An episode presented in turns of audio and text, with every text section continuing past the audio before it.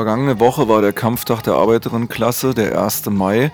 In Berlin blieben die von den Medien herbeigesehnten Krawalle aus. Das beflügelte einige der bürgerlichen Medien einfach an den Tagesspiegel, von einem Tod der Revolution zu schreiben oder von einem Ende der Revolution. Und wir alle wissen, dass das Quatsch ist, denn A finden Klassenkämpfe immer statt, im Augenblick sehr massiv von oben. Und zum anderen ist es durchaus nicht so, dass in Berlin sich darüber keiner bewusst wäre und Leute sich nicht wehren würden.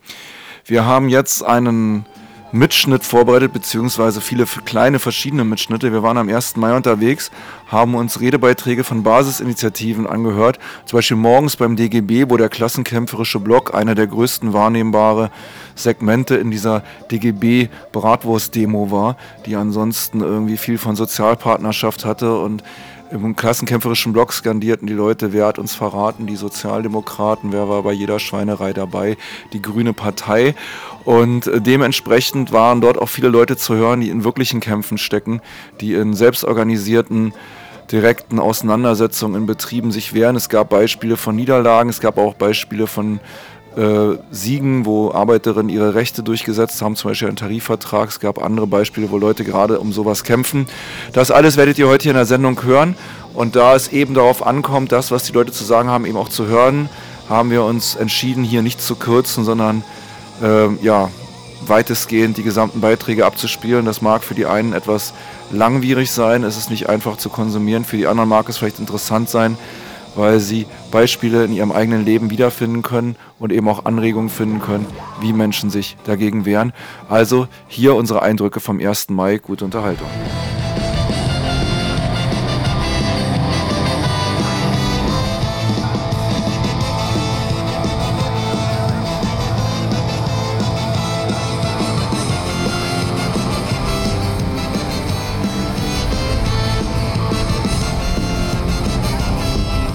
Wer die Vertrauensbahn am Botanischen Garten?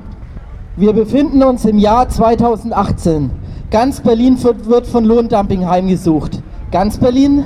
Nein, ein von Unbeugsamen bevölkertes Dorf hörte nicht auf, Widerstand zu leisten. Die Kolleginnen und Kollegen am Botanischen Garten haben gezeigt, kämpfen lohnt sich.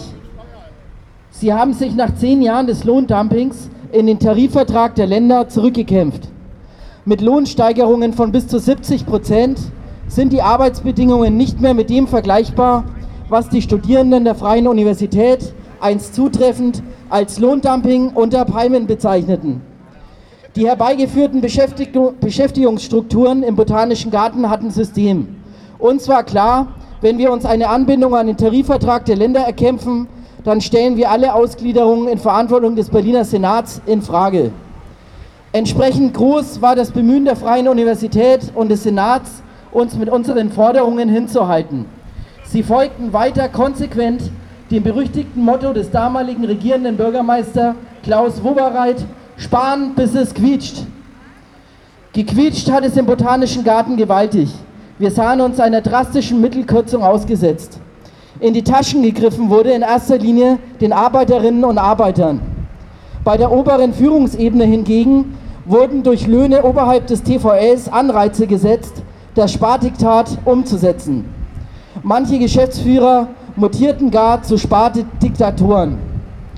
Bei vielen ausgegliederten landeseigenen Betrieben ist zu beobachten, dass die Geschäftsführer der Tochterunternehmen das nur für sie gewinnbringende Modell verteidigen, oft mit Mitteln, die ein Fall für Justiziale sind. Ein vernünftiger Betriebsablauf scheint dabei eine untergeordnete Rolle zu spielen. Wir, die Arbeiterinnen und Arbeiter am Botanischen Garten, hingegen waren arm durch Arbeit. Im Besucherservice zum Beispiel wurden im Jahr gerade mal einmal 6 Euro die Stunde gezahlt, brutto. Im sogenannten Gallischen Garten der Freien Universität formierte sich Widerstand. Die Beschäftigten rührten einen Zaubertrank an, der Gewerkschaft viele eigenständige Gruppen und andere Betriebe vereinte. Gemeinsam mit den Beschäftigten des Technikmuseums, der KIT GmbH, der VSG, der CFM und vielen mehr organisierten wir den Aufstand der Töchter. Die mächtige Allianz des Berliner Senats sollte ins Wanken gebracht werden. Im Dezember 2016 riss endlich die Kette der Ausbeutung, die der Senat durch die ausgegliederten Betriebe gezogen hatte. Sie riss im Botanischen Garten, im Technikmuseum und bei der KIT GmbH. Wir alle schlossen Tarifverträge ab, die an den TVL gekoppelt waren. Die Betriebsgesellschaft, die zum Zweck des Lohndumpings als hundertprozentige Tochter der Freien Universität, Universität gegründet wurde, wurde zum 01.01.18 aufgelöst. Alle Beschäftigten wurden in die Freie Universität zurückgeführt. Doch es ist längst nicht vorbei. Bei vielen anderen Betrieben in Verantwortung des Berliner Senats bleibt der Senat uneinsichtig, gleichen Lohn für gleiche Arbeit umzusetzen, wie es im Koalitionsvertrag geschrieben steht. Zum Beispiel bei den Krankenhäusern Vivantes und der Charité. Es macht uns wütend, mit welchem Aufwand hier Tarifluft betrieben wird. Statt die Kolleginnen zu unterstützen, positionieren sich Politikerinnen und Politiker gegen die Interessen der Beschäftigten und Patienten. 20 Milliarden, 20 Milliarden jährlich geben sie lieber dafür aus, den Rüstungsetat der NATO zu verdoppeln. Das ist ein Skandal. Allen voran ein Gesundheitsminister namens Jens Spahn, der sich für das Geld, für das Beschäftigte der VSG und der CFM arbeiten, nicht mal den Wecker stellen würde. Viele Menschen, die heute pflegebedürftig sind, haben das Land nach dem Zweiten Weltkrieg aufgebaut. Zum Dank lässt die christlich-demokratische Union diese Menschen jetzt unterversorgt in überfüllten Altenheimen und Pflegestationen vor sich hin vegetieren. Unsere Unterstützung gilt deshalb weiterhin allen Beschäftigten, die ihre Kämpfe noch nicht erfolgreich beenden konnten. Sehr gut ist, dass sich die studentischen Beschäftigten auf den Weg gemacht haben und in den Arbeitskampf getreten sind. Lasst uns jetzt alle Kämpfe zusammenführen, denn Kämpfen lohnt sich. Vielen Dank.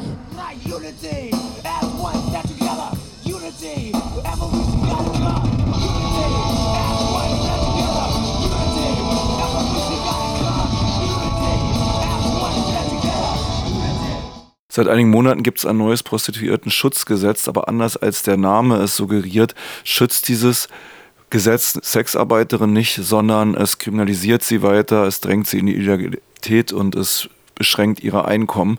Wie das zustande kommt, erklärte eine Sexarbeiterin, die am klassenkämpferischen Block teilnahm.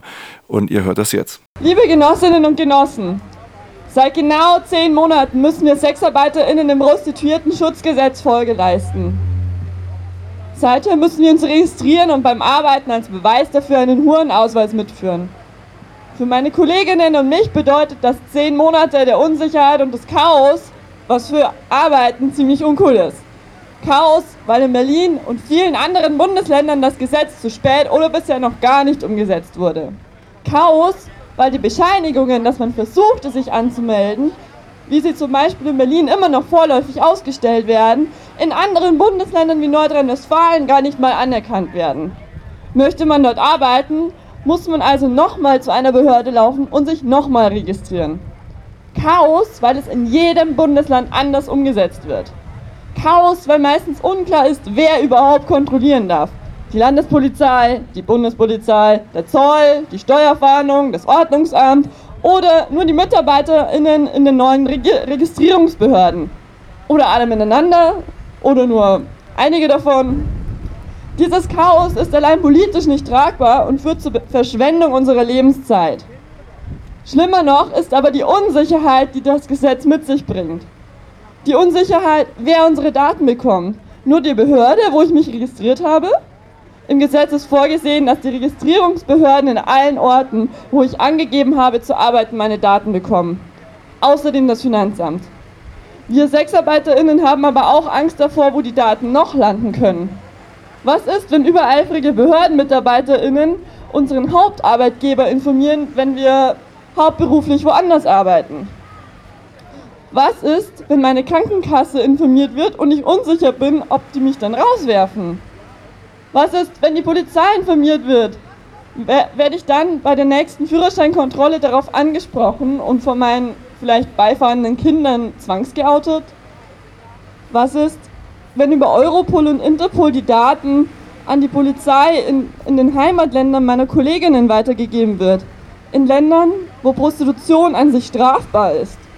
Werden meine Kolleginnen in ihren Herkunftsdörfern und Herkunftsstädtchen dann zwangsgeoutet und vielleicht schlimmer noch verhaftet? Viele meiner Kolleginnen und ich haben Angst vor den Konsequenzen einer Registrierung. Wir entscheiden uns gegen eine Registrierung und wählen, illegalisiert zu arbeiten. Unsere Arbeit war nicht erst seit dem Prostitutionsgesetz seit 2002 legal. Sie war schon seit Jahrzehnten davor legal. Und jetzt? Jetzt produziert ein Gesetz, das uns SexarbeiterInnen schützen sollte, eine riesige Masse an illegalisierten Prostituierten. Und jene, die wegen Migrationsgesetzen und mangelndem Arbeitsvisum sowieso schon illegalisiert waren, bekommen diesen Gesetzesverstoß noch obendrauf gepackt. Nicht zuletzt zerstört dieses Gesetz unsere Arbeitsplätze. Seit dem 1. Juli 2017 haben in Berlin unendlich viele Bordelle geschlossen. Manchmal Bordelle, die an den total überzogenen und fehlgeleiteten Normen eines Bordellarbeitsplatzes scheitern. Manchmal Bordelle, die einfach von SexarbeiterInnen mal mehr, mal weniger auf Augenhöhe geführt und genutzt wurden und die schlicht keinen Bock haben, dass eine von ihnen jetzt die Chefin, die Bordellbetreiberin sein muss, wo man vorher kollegial zusammengearbeitet hat. Bordelle sind für uns SexarbeiterInnen die sichersten Arbeitsplätze. Dort sind KollegInnen anwesend, die sofort einschreiten können, falls ein Kunde zum Beispiel übergriffig wird. Wir können uns unterhalten und austauschen. Das ist beides sowohl für die psychische Gesundheit als auch für unsere professionelle Professionalisierung immens wichtig. Aber diese Bordelle gibt es jetzt oft nicht mehr. SexarbeiterInnen müssen außerdem den BetreiberInnen den Hurenausweis vorlegen, sonst wird das Bordell geschlossen und muss 50.000 Euro Strafe zahlen. Und die, die es noch gibt, haben zunehmend Schwierigkeiten, KollegInnen zu finden, die darin arbeiten wollen. Weil meine KollegInnen und ich uns lieber nicht registrieren wollen, und uns damit im Internet selbst organisieren und arbeiten müssen und verdrängt werden. Damit vereinzeln wir. Kollegialer Austausch wird deutlich erschwert und Besuche bei den Kunden zu Hause oder im Hotelzimmer sind schlicht und einfach viel unsicherer. Die Vielfalt unserer Arbeitsplätze steht damit auf dem Spiel. Das diesjährige Motto dieser Demo ist Solidarität, Vielfalt und Gerechtigkeit. Die Hurenbewegung wünscht sich Solidarität seitens der Arbeiterinnenschaft. Erkennt bitte auch unsere Arbeit als Arbeit an und unsere Arbeitskämpfe als das, was sie sind, nämlich als Arbeitskämpfe. Wir hoffen, dass die Vielfalt unserer Branche erhalten bleibt. Die Gerechtigkeit aber ist für uns ein noch kaum greifbarer Traum.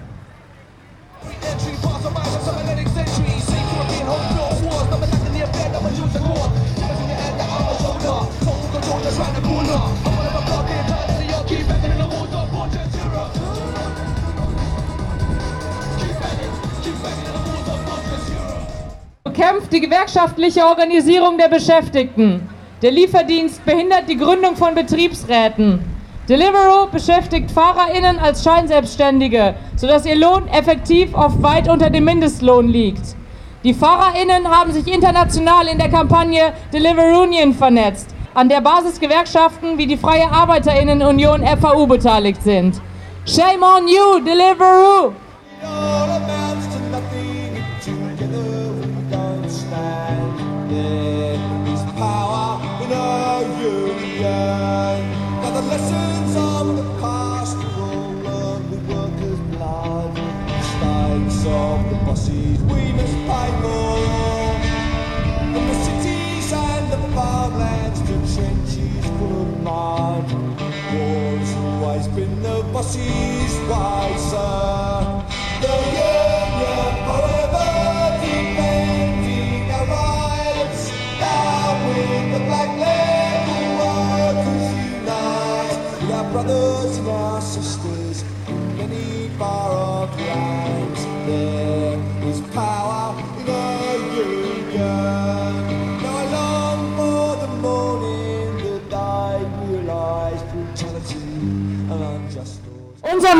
Lautet, Klassenkämpfe entfalten, Nationalismus, Sexismus und Rassismus bekämpfen.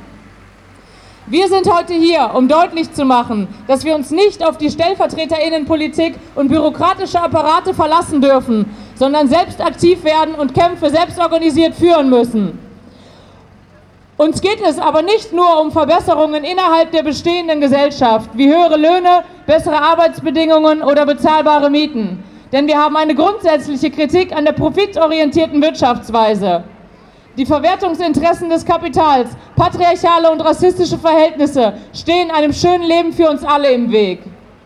Wir gehen am 1. Mai auf die Straße, um deutlich zu machen, dass wir die herrschenden Zustände nicht hinnehmen und alle Herrschafts- und Ausbeutungsverhältnisse bekämpfen.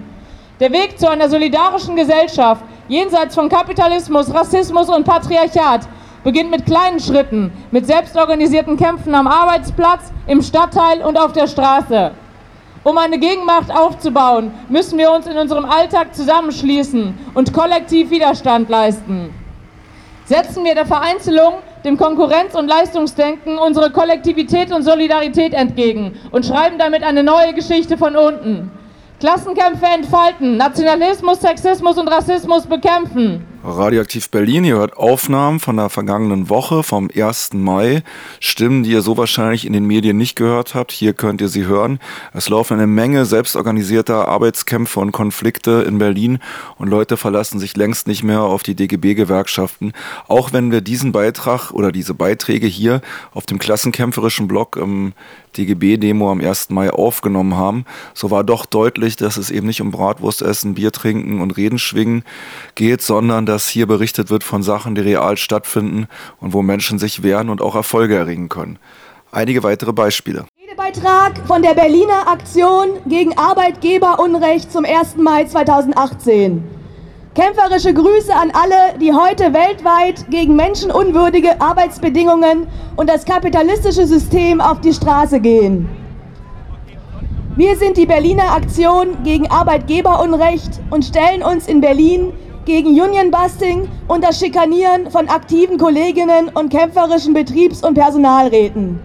Prekarisierung, Tarifflucht und massive Bedrohung von Kolleginnen, die sich wehren, ist mittlerweile überall an der Tagesordnung. Bei Amazon und Deliveroo genauso wie bei Vivantes oder der Charité, bei der FU genauso wie am Botanischen Garten. Gerade die Arbeitgeber des Landes tun sich hervor mit einem ungehemmten sozialen Kahlschlag gegenüber uns. Sei es in der Wohnungspolitik, bei der Kasernierung von Flüchtlingen in Containern, bei der Ausbeutung der Beschäftigten in den Landesbetrieben oder bei dem Abbau unserer demokratischen Rechte. Das ist die Politik der rot-rot-grünen Regierung in Berlin. Wir wollen, dass sich das ändert. Es sind unsere Arbeits- und Lebensbedingungen, um die es tagtäglich geht. Um diese grundsätzlich zu verbessern, können wir uns auch nicht auf die DGB-Gewerkschaften und ihre Sozialpartnerschaft verlassen. Organisieren wir uns. Sorgen wir für Widerstand gegen Ausbeutung und Unterdrückung. Für den Klassenkampf. Für eine kämpferische antikapitalistische Bewegung. Für eine wirklich linke und alternative Politik in dieser Stadt.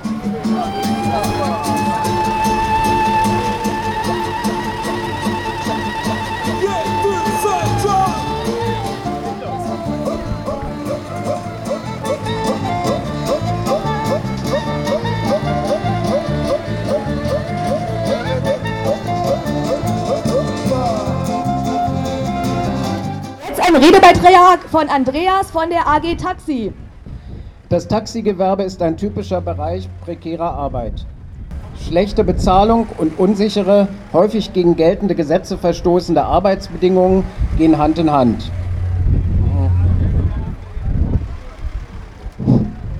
Noch immer wird in vielen Bereichen und Betrieben der gesetzliche Mindestlohn nicht gezahlt. Wartezeiten, wo wir mit dem Taxi abfahrbereit am Halteplatz auf Kundinnen warten, werden als angebliche Pausen gewertet, wenn nicht alle drei Minuten eine, gedrück, eine Taste gedrückt wird. Das ist Schikane und illegal, was auch das Berliner Arbeitsgericht und selbst die Senatorin für Arbeit inzwischen so sehen. Dennoch findet diese Praxis unvermindert statt, da Kolleginnen und Kollegen sich aus Angst vor Entlassung nicht trauen, auf ihren Rechten zu bestehen. Wie so oft im neoliberalen Kapitalismus haben wir es mit doppelten Standards zu tun. Das eine steht im Gesetz, das andere wird tagtäglich im Berufsalltag von uns gefordert und praktiziert. Es geht um Machtfragen und die Gegenmacht der Lohnabhängigen ist derzeit nur schwach entwickelt. Dennoch gibt es seit mittlerweile zehn Jahren eine weitgehend selbstorganisierte Arbeitsgemeinschaft engagierter Taxifahrerinnen und Taxifahrer bei Verdi, die gegen die Situation aus Überausbeutung und Entrechtung ankämpft. Wir haben geschafft, uns bei Senatsstellen Gehör zu verschaffen. Und wir haben gelernt. Wir werden nur ernst genommen, wenn wir innerhalb unserer Gewerkschaft Verdi selbstbewusst Unterstützung einfordern. Zudem ist es wichtig, dass wir uns mit anderen Kämpfen prekär Beschäftigter vernetzen, egal welche Gewerkschaft sie trägt. Das gilt gerade im Verkehrs- und Logistikbereich. Wir haben hier gute Erfahrungen mit den Kolleginnen und Kollegen von der Kampagne Deliveroo Union der FAU gemacht. Genau wie die Fahrradkuriere von Deliveroo und Fedora sind wir von App-basierten Auftragsvermittlungen der Zentralen abhängig. Über GPS werden wir dabei überwacht. Mit Taxis heranwinkender Kundschaft auf der Straße allein können wir die von den Arbeitgebern geforderten Umsätze nicht einfahren. Wir stehen hier derzeit an dem Punkt, dass der internationale Konzern Uber massiv ins Personenbeförderungsgewerbe in Berlin drängt. Mietwagen aus dem Umland, deren FahrerInnen keine Ortskundeprüfung für Berlin haben, gehen hier illegal per Uber-App auf Kundenfang. Nach unseren Informationen steigt ihre Zahl um 150 Wagen monatlich. Uber will, wie in den US- USA vielerorts geschehen, das Taxigewerbe zerstören und sein Monopol aufbauen. Diese Entwicklung verschärft das Lohndumping zusätzlich. Unsere Gegner sind jedoch nicht die Fahrer und Fahrerinnen von Uber, weil es erst einmal der Markt erobert, werden auch sie ausgebeutet bis zum Zusammenbruch. Wir haben gemeinsame Gegner. Es sind die Vermittlungsplattformen und es ist das nahezu unbegrenzt agierende Kapital. Ob sie nun Uber oder Foodora, MyTaxi oder Deliveroo heißen. Die politisch Verantwortlichen in diesem Land vertreten hauptsächlich andere Interessen als die der abhängig Beschäftigten. Wir fordern von ihnen dennoch, die wenigen Gesetze zum Arbeitsschutz, die es gibt und die oft Ergebnis von langen Kämpfen sind, durchzusetzen und der neoliberalen Disruption Einhalt zu gebieten. Wir fordern wirksame Kontrollen.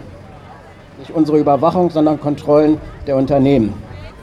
Der Zoll hat die Einhaltung des Mindestlohngesetzes zu überwachen, das Labo betrügerische und für Berlin nicht konzessionierte Unternehmen aus dem Verkehr zu ziehen. Wir wollen erreichen, dass Taxifahrerinnen und Taxifahrer mindestens Löhne erzielen, die denen in vergleichbaren Berufen wie zum Beispiel Busfahrern und Busfahrerinnen entsprechen. Wir wollen auch mit Kindern ein gutes Leben haben. Wir wollen keine Bittstellerinnen und Bittsteller auf dem Amt sein. Dazu brauchen wir eine selbstbewusste gewerkschaftliche Interessensvertretung. Wir brauchen eigene Kommunikationswege, unabhängig von den Chefs. Und wir brauchen vor allem eine starke, solidarische Bewegung über Branchengrenzen und auch Landesgrenzen hinweg. In diesem Sinne, euch noch einen schönen und kämpferischen 1. Mai.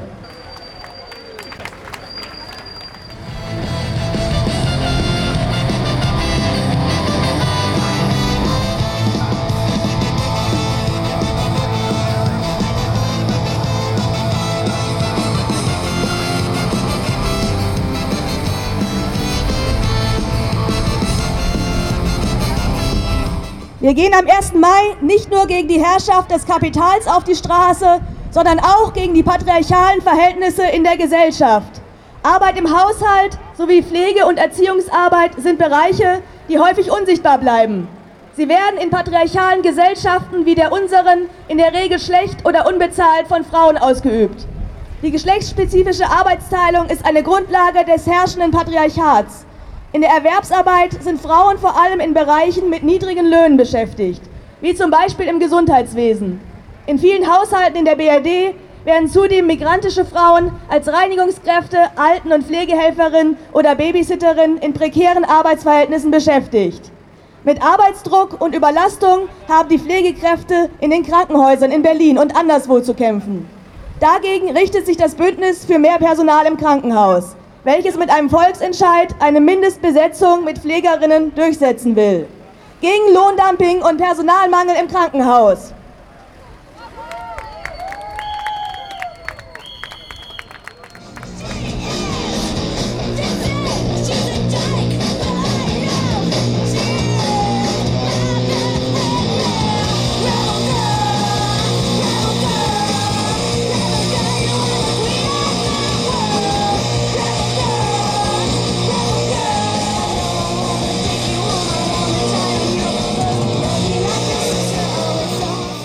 Solidarität mit dem kurdischen Befreiungskampf und überhaupt die internationale Solidarität war ein wichtiger Faktor auf dieser Demonstration.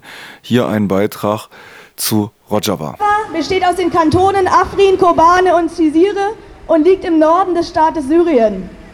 Dort wird seit Jahren eine demokratische Selbstverwaltung aufgebaut und die Frauenbefreiung wird vorangetrieben. Dieses fortschrittliche Projekt wird von allen Seiten angegriffen und bedroht. Das türkische Regime unter Erdogan will die autonome Selbstverwaltung von Rojava zerstören. Die BRD unterstützt die Türkei dabei mit Waffenlieferungen, mit politischer Rückendeckung und verstärkter Repression gegen die kurdische Bewegung hier in der BRD. Deutsche Leopard 2 Panzer und Gewehre von Heckler und Koch wurden beim türkischen Angriffskrieg gegen Afrin eingesetzt. Rojava ist nicht nur für die Menschen im Mittleren Osten ein Hoffnungsschimmer. Es ist für Linke weltweit ein Bezugspunkt, der beweist, dass auch heute noch Alternativen zum Kapitalismus und zu autoritären Staaten möglich sind. Seit Anfang des Jahres ist die kurdische Bewegung in ganz Deutschland zusammen mit deutschen und türkischen Linken regelmäßig auf der Straße, um gegen den Krieg, gegen die deutsche Unterstützung des türkischen Staates und für die Solidarität mit Rojava zu demonstrieren. Zeigen wir weiterhin Solidarität. Lasst uns die dreckigen Geschäfte des deutschen Staates und deutscher Unternehmen in der Türkei öffentlich machen und die Profiteurinnen des Krieges angehen. Kommt heute um 18 Uhr zum Oranienplatz zur revolutionären 1. Mai-Demonstration und beteiligt euch am Fahnenmeerblock, bei dem alle Fahnen der kurdischen Bewegung gezeigt werden. Auch die Fahnen, die in der, B die der in der BRD verbotenen kurdischen Arbeiterpartei PKK. Wir rufen euch dazu auf, euch an dieser Aktion des zivilen Ungehorsams zu beteiligen. Hoch die internationale Solidarität für die Verteidigung von Rojava.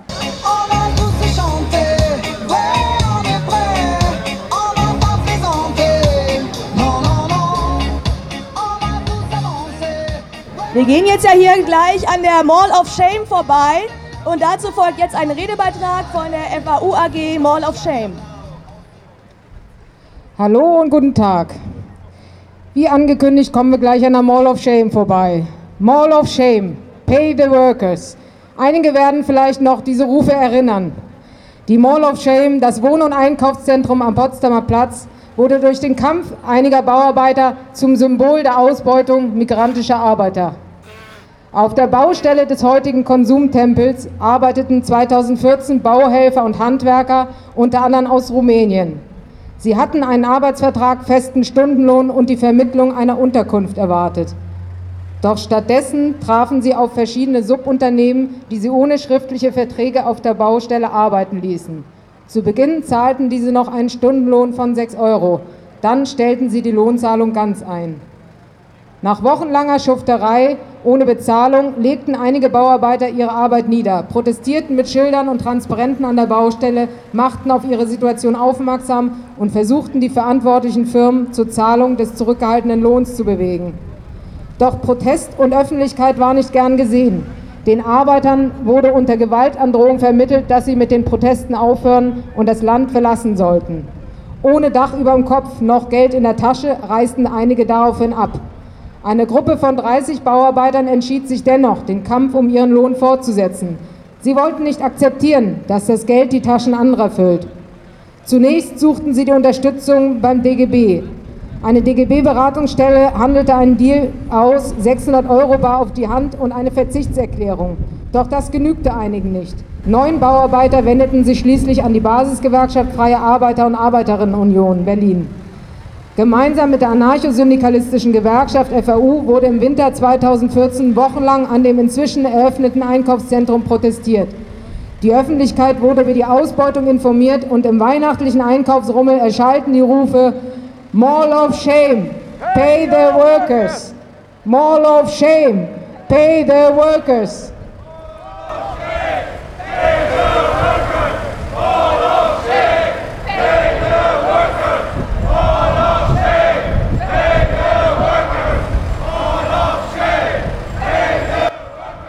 Den Arbeitern ging es längst nicht mehr nur um ihren Lohn, sondern auch um ihre Würde. Sie kämpften gegen die Behandlung als Arbeitssklaven, gegen die Arroganz und Ignoranz, mit der Wanderarbeiter, prekär lebende migrantische Arbeitskräfte ausgebeutet und dann mittellos auf die Straße gespuckt werden.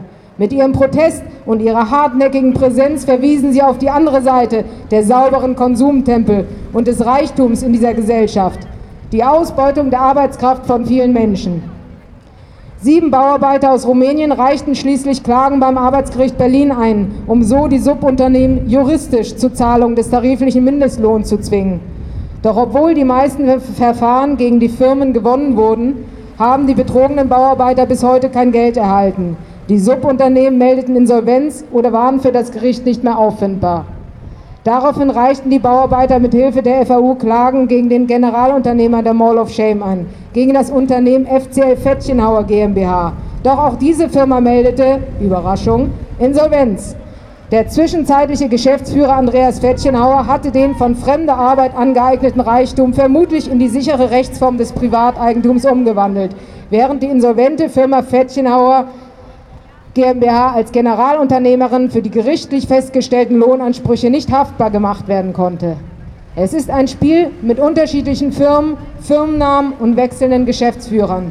Der Trick ist unter anderem, dass die Geschäftsführer im Falle einer Insolvenz in der Regel nicht mit ihrem Privatvermögen haften. Der Fall der Mall of Shame ist beispielhaft für die verbreitete Praxis des Lohnraubs unter anderem auf Baustellen. Mündliche Verträge, ein Dschungel aus Auftraggebern und Subunternehmen und fehlende Sprach- und Rechtskenntnisse der Arbeitnehmer sind wesentliche Scharniere, die das Ausbeutungssystem am Funktionieren halten.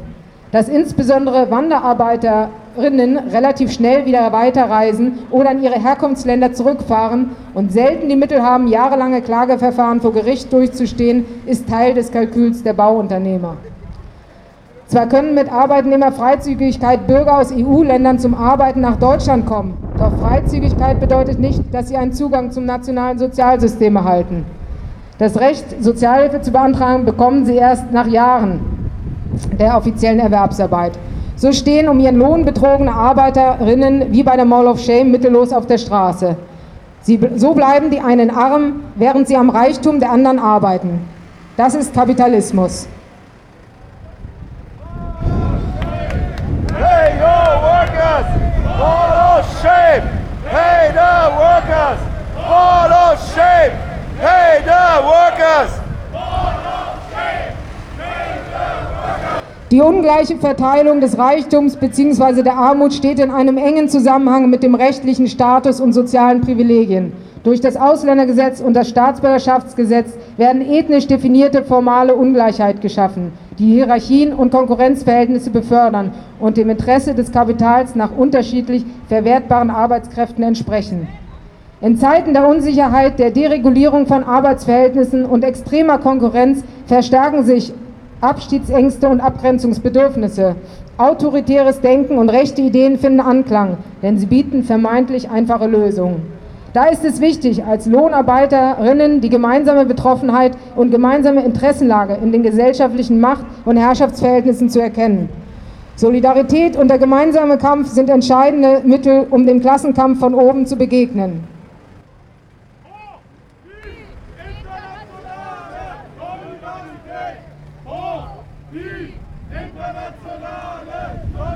Einige Bauarbeiter haben gemeinsam gekämpft und mit ihrem wochenlangen Protest auf die Ausbeutungsverhältnisse aufmerksam gemacht, hier an der Mall of Shame. Dabei wurden sie von der FAU und weiteren Einzelpersonen und Gruppen unterstützt.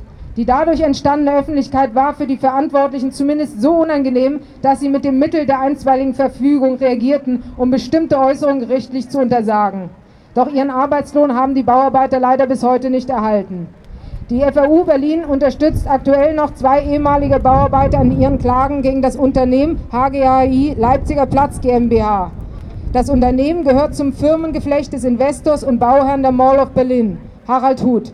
In einem Verfahren befinden wir uns bereits im Revisionsverfahren vor dem Bundesarbeitsgericht. Nachdem in den Gerichtsverfahren gegen die Subunternehmen und den Generalunternehmer wegen der Insolvenzen nicht zu holen war, geht es nun um die rechtliche Fragestellung, ob die Bauherrin die HGHI von dem Harald Huth unter anderem als Bürger für die Zahlung des Mindestlohns haften muss, wenn Subunternehmen und der Generalunternehmer nicht mehr zahlungsfähig sind. Ein Gerichtsurteil zugunsten des um seinen Lohn betrogenen Bauarbeits könnte Signalwirkung für viele andere Fälle haben. Das ist ein wesentlicher Grund, warum die FAU Berlin die Gerichtsverfahren rund um die Mall of Shame nun schon über Jahre unterstützt und verfolgt. Doch wir wissen natürlich auch, dass die kapitalistische Gesellschaftsordnung nicht juristisch beendet werden kann. Wir erinnern uns an die Entstehung des 1. Mai. Es waren Kämpfe, Massendemonstrationen und Generalstreiks, die zu Veränderungen geführt haben. Die FAU ist eine anarchosyndikalistische Basisgewerkschaft, eine Mitmachgewerkschaft. Ein wichtiger Fokus ist die Verankerung und Organisierung im eigenen Ar- Arbeitsalltag, um so die Voraussetzungen für gemeinsame Kämpfe zu schaffen.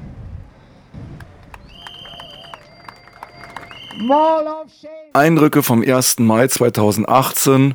Ihr hörtet Redebeiträge und Eindrücke von selbstorganisierten Arbeiterinnen und Arbeitern und ihren Kämpfen in dieser Stadt. Ja.